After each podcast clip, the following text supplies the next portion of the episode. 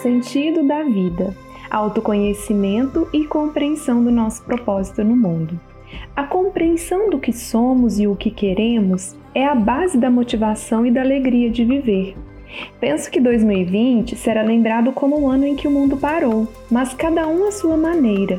A mesma tempestade para todos, mas cada um no seu barco. Uns sentiram um grande abalo, outros o desconforto das águas agitadas, outros apenas a náusea da ondulação. Subitamente, a sociedade das pessoas incrivelmente ocupadas, entretidas com a vida funcional, ficou sem nada.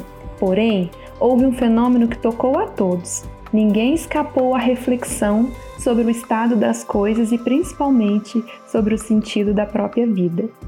No Google, a palavra propósito figurou no topo do ranking das pesquisas durante vários dias. Quem sou eu? O que faço aqui? Qual é a vida que vale a pena? Como viver de acordo com a minha essência? Como reconhecer e respeitar o que eu sou?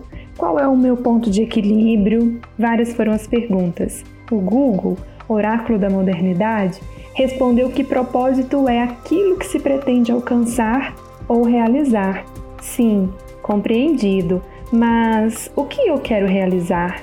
O que quero eu alcançar? O Google não tem essa resposta. Ela não existe no mundo, está dentro de você e só você é capaz de acessá-la. A vida na superfície, com suas tarefas e ruídos, não deixa espaço para esse tipo de questionamento. E depois, temos os contornos sociais que dão uma aparência que está tudo bem.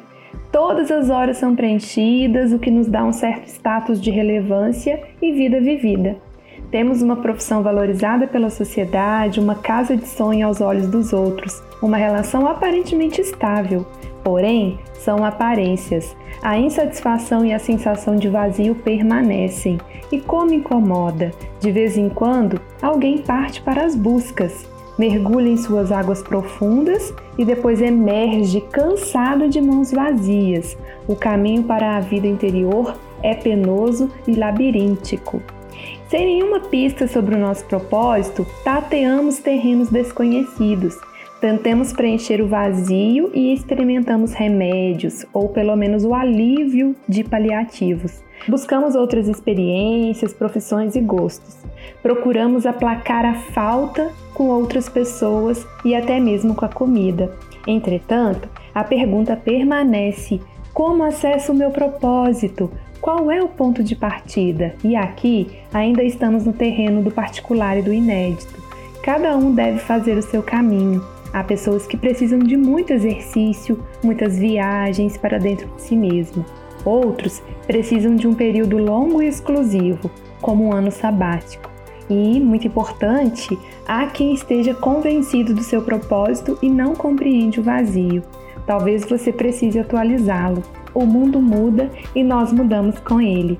O que nos iluminou ontem pode não ser o mesmo que nos ilumina hoje.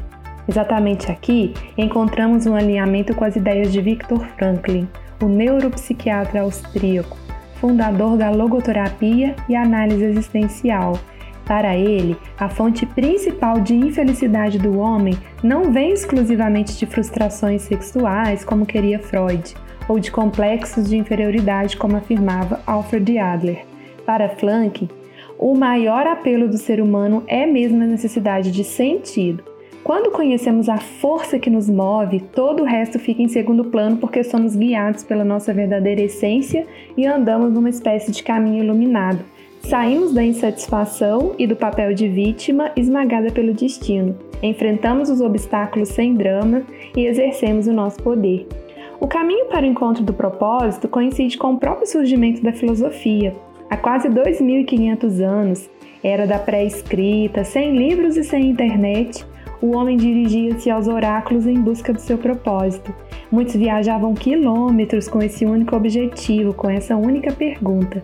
O mais famoso deles, o Oráculo dos Delfos, cujas ruínas até hoje é possível visitar, o viajante, antes de se dirigir à sacerdotisa, deparava-se com a recomendação inscrita na pedra: Conhece-te a ti mesmo. Michel Foucault, para quem a filosofia serve para revelar o que é visível, afirma que esse conselho não foi traduzido de forma precisa. O seu sentido mais completo seria algo como: sabe bem qual é a sua pergunta antes de se dirigir ao oráculo. Primeiro, sabe-se quem se é, e depois partes para a busca do seu sentido, da sua missão na vida. O grande Spinoza denomina esse eu interior de Conas. É ele que nos faz únicos, a nossa impressão digital abstrata. O Conatus é a força que nos alimenta e nos move, é o motor que nos faz levantar da cama todos os dias. E qual é o combustível do Conatus? O propósito. Aqui, hum, fique atento e verificará que estamos falando de motivações que contêm toda a diversidade do mundo. O que alegra um entristece outro, o que estimula um entedia o outro. Não há fórmulas, e é também por essa mesma razão que não existe uma definição do que é ser feliz. O conceito de felicidade, a quem o poeta alemão Goethe chamava de a deusa das pessoas vivas, é pessoal e intransferível. Por isso, levanta-te, descobre o teu propósito de vida e caminhe em direção a ele. Esse texto, esse podcast, foi inspirado em uma publicação da jornalista Margot Cardoso, que é colunista da revista Vida Simples.